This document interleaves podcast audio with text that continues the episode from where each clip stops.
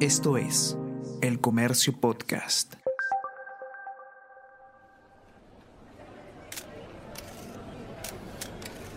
Podría haber sido un noviembre muy tranquilo, en el que nos hubiésemos despertado para ver el Real Madrid versus Barcelona, un partidazo en la liga inglesa, o quizás estuviésemos viendo la Champions League. Pero no. En 2010 la FIFA decidió que Qatar sea la sede de la Copa del Mundo. The winner to organize the 2022 FIFA World Cup is Qatar. La copa que siempre se jugaba en verano, es decir, junio o julio, esta vez se jugaría en noviembre, para evitar los 45 a 50 grados de temperatura que puede llegar a alcanzar Qatar, el país de Oriente Medio que será sede del Mundial de Fútbol. ¿Por qué un país que en área es tan solo cuatro veces más grande que Lima, nuestra capital, sería la sede del mayor evento deportivo de todo el planeta? ¿Por qué Joseph Blatter o Michel Platini dejaron sus cargos de altos directivos luego del FIFA Gate? ¿Por qué hoy, en noviembre, nos lamentamos si Mané se lesiona, si Dybala tiene un golpe y si a Pogba le alcanzará el tiempo para recuperarse y estar en la Copa? ¿A quién se le ocurrió que Qatar sería una buena sede para la Copa del Mundo? ¿Cómo es la vida en Qatar? Y aunque suene a piconería por no estar invitados a la fiesta, juro que no lo es, aunque parezca, queremos entender por qué 32 selecciones buscarán la gloria en Qatar. Este es el retorno de Jugamos como nunca, el podcast de historias deportivas de El Comercio.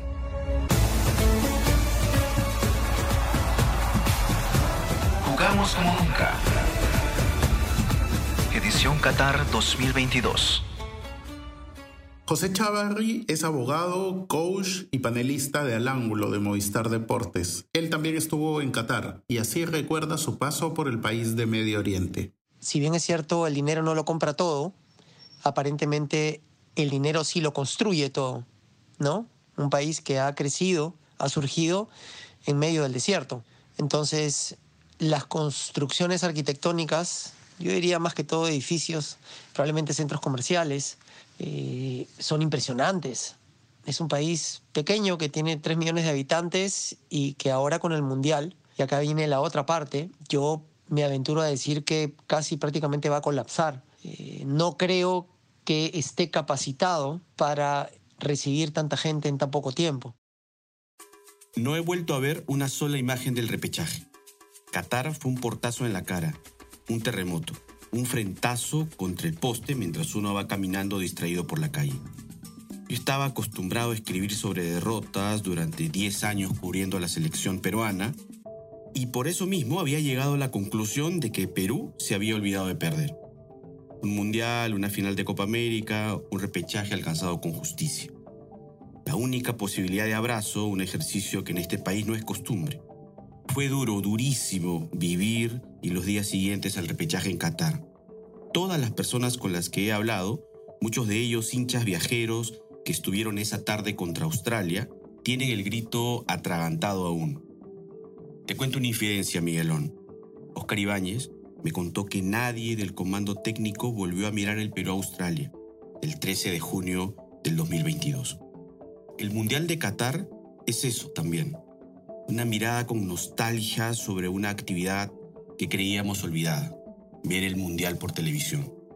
Este Mundial polémico, extravagante, con temperaturas encima de los 40, 50 grados, que veremos, mal que nos pese, desde el 2020. La periodista de América Televisión y Canal N, Romina Vega, nos cuenta desde su propia experiencia cómo fue Qatar, país al que llegó para cubrir el repechaje mundialista entre Perú y Australia ellos están tratando de flexibilizarse, pero por otro lado también son sumamente conscientes que están en su casa, que son sus reglas y que las personas que lleguen son los que se tienen que adaptar a esta manera en la que ellos ven las cosas, ¿no?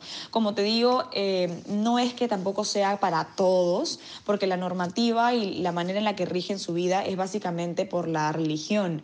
Entonces, a mí me explicaban, por ejemplo, con el tema de, de ir, por ejemplo, con polos con mangacero, con tiritas, me decían que no había problema porque ellos entendían que yo era turista, que yo era entonces no genero esa disonancia de ser una mujer islámica que practica la religión, que vive en ese país y que está tratando como de mostrarse. Y eso sí es lo que va en contra totalmente de lo que, de lo que ellos como que profesan, pues, ¿no? Y aunque los misterios alrededor de por qué Qatar fue elegida sede del Mundial 2022 continúan hoy, hay algunas cosas que se saben, hay algunas cosas que no son muy claras. Qatar en los últimos 10 años se ha preparado para ser el anfitrión perfecto. Ocho lujosos estadios, un nuevo aeropuerto, carreteras y hoteles. Un trabajo duro que ha traído las peores consecuencias.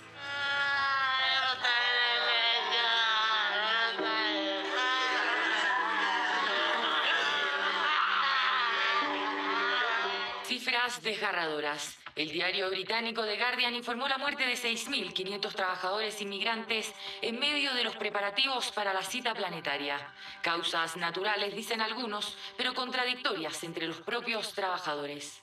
Cuando estábamos enfermos no nos permitían quedarnos en la cama. A veces me pregunto si no sería mejor estar muertos.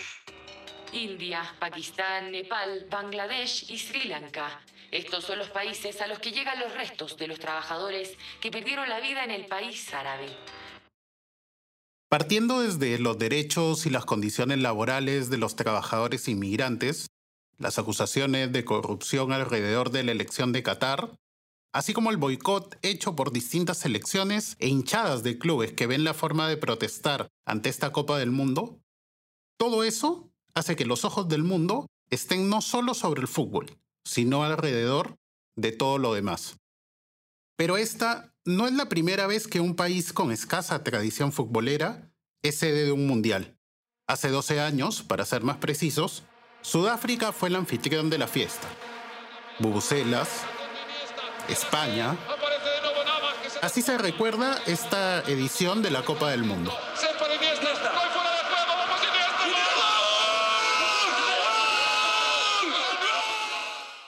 Carlos Salas, periodista del comercio y ex editor de Deporte Total, cubrió el Mundial de Sudáfrica 2010 para este diario. De su paso por un país con escasa tradición futbolística, pero que hizo posible por primera vez una Copa del Mundo en África, recuerda esto. Sudáfrica fue el primer mundial en África. Fue el primer esfuerzo FIFA concretado de llevar una, una copa fuera de América, de Europa y, y de Asia. Se hizo contra el tiempo, porque de hecho varios de los estadios estuvieron listos muy sobre la hora y, se dudó hasta un año antes de que Sudáfrica pudiera organizarlo. Pero lo hizo y, se lograron eh, promedios de espectadores de unos 50.000 por partido. O sea, en ese marco se vivió la Copa. El boom de la Bubucela, por ejemplo, nació ahí. Eh, se vivió como esos grandes eventos que, que llegan a tu ciudad pero que siempre tienen la distancia de saber que, que tu país eh, no está entre los principales. Sudáfrica quedó eliminado en primera fase, pero en su grupo, por ejemplo, quedó por encima de Francia. O sea, ni eso logró despertar grandes euforias alrededor del, del local. La sensación que había era que el, que el éxito o fracaso para los sudafricanos no estaba tanto en la cancha, sino en el marco organizativo. A diferencia de los Springboks de, rugby, que son sumamente populares, este equipo no despertaba nada de eso. recuerdo que, los viernes se permitía ir a los trabajos con camiseta de, la, las elecciones y claro, la gente iba disfrazada masivamente de Messi, de Kaká y casi nadie usaba la camiseta de Mocoena, que era el, el ídolo entre comillas sudafricano. ¿Qué define realmente este mundial? ¿Por qué será recordado? Tengo una, una breve teoría. Será la Copa del Mundo del adiós. Lionel Messi tiene 35 años, Cristiano Ronaldo 37. Aunque hoy existen terapias de rejuvenecimiento para casi todo, el reloj avanza y sospecho que este Mundial de Qatar 2022 será el último para estos dos monstruos. 12 balones de oro, 8 Champions casi 2.000 goles sumados entre los dos debe ser suficiente para entender, más allá de la nube gris que oscurece el inicio de la Copa en Qatar, que estamos ante un evento histórico, cósmico. El fútbol va a volver a ser común y corriente cuando ellos se vayan. Entonces surge la pregunta eterna, la de todos los días.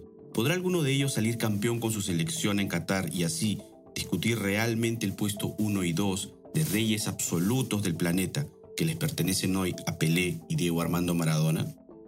Más allá de eso, una cosa sí es importante de decir antes que el domingo 20 nos sobrepase. Será la historia la que juzgue la extravagancia y la lujuria que edificó esta Copa en Qatar. Los más de 6.500 trabajadores inmigrantes de India, Pakistán, Nepal, Bangladesh y Sri Lanka que han muerto allí, según The Guardian. El ruido despertado ya en París, Marsella, Burdeos, Estrasburgo, Lille, Bordeaux, Nancy y Reims, quienes ya anunciaron el boicot al evento. Ha empezado además un silencioso mea culpa. Joseph Blatter acaba de decir sobre el Mundial. Qatar 2022 es un error. Es un país demasiado pequeño.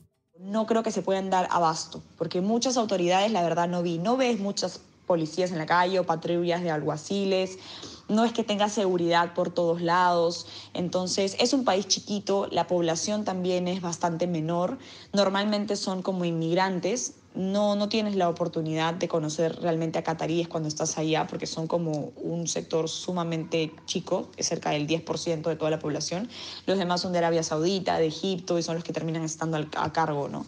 Pero sí creo que se puede generar conflicto porque, como te digo, es pequeño, los puntos de concentración suelen ser los mismos y, este, y nada, culturalmente hablando, somos totalmente diferentes. La grandeza de Qatar radica en su economía. Respaldados por enormes pozos petroleros descubiertos hace casi 100 años y otros recursos naturales, el Fondo Monetario Internacional, FMI, sitúa a Qatar como uno de los 10 países más ricos del mundo según el PBI per cápita. Esto hace que, para sus casi 3 millones de habitantes, la tasa de desempleo sea alrededor del 3% antes de la pandemia era una de las más bajas del mundo, con 0.2%. A pesar de todos estos números, el país de Oriente Medio tiene una tendencia muy conservadora, y así lo demostraron con una serie de normas casi mandatorias para todos aquellos que asistirán a la Copa del Mundo. Por ejemplo, si uno revisa eh, la página de la FIFA o la página de los organizadores del Mundial, va a encontrarse con este tipo de disposiciones. Los hinchas deberán mantener una vestimenta discreta. Esto incluye no vivirís, no polos con tiras, no escotes o polos ajustados, por ejemplo. Esto de aquí atenta directamente contra algunas costumbres de algunos buenos amigos que irán al Mundial de Qatar. El consumo de alcohol estará solo permitido en algunas zonas como los bares de los hoteles, los fanfests o los estadios. Beber en la vía pública, repito, beber en la vía pública está rotundamente prohibido. Como pasó en Rusia 2018, todas las manifestaciones políticas tendrán consecuencias penales, por lo que hay que ser cuidadoso con los cánticos en grupos, sobre todo en lugares públicos. De hecho, el uso de banderas incluso puede ser mal visto. Hay que tener bastante cuidado, parece. Esto también atenta directamente contra algunas costumbres de algunos amigos, de algunas amigas que harán turismo futbolero en Qatar. Allá, en el Mundial, en este país, toda muestra de afecto en público es mal vista. A nosotros, que nos toca verlo por televisión, felizmente, esto no nos afecta tanto.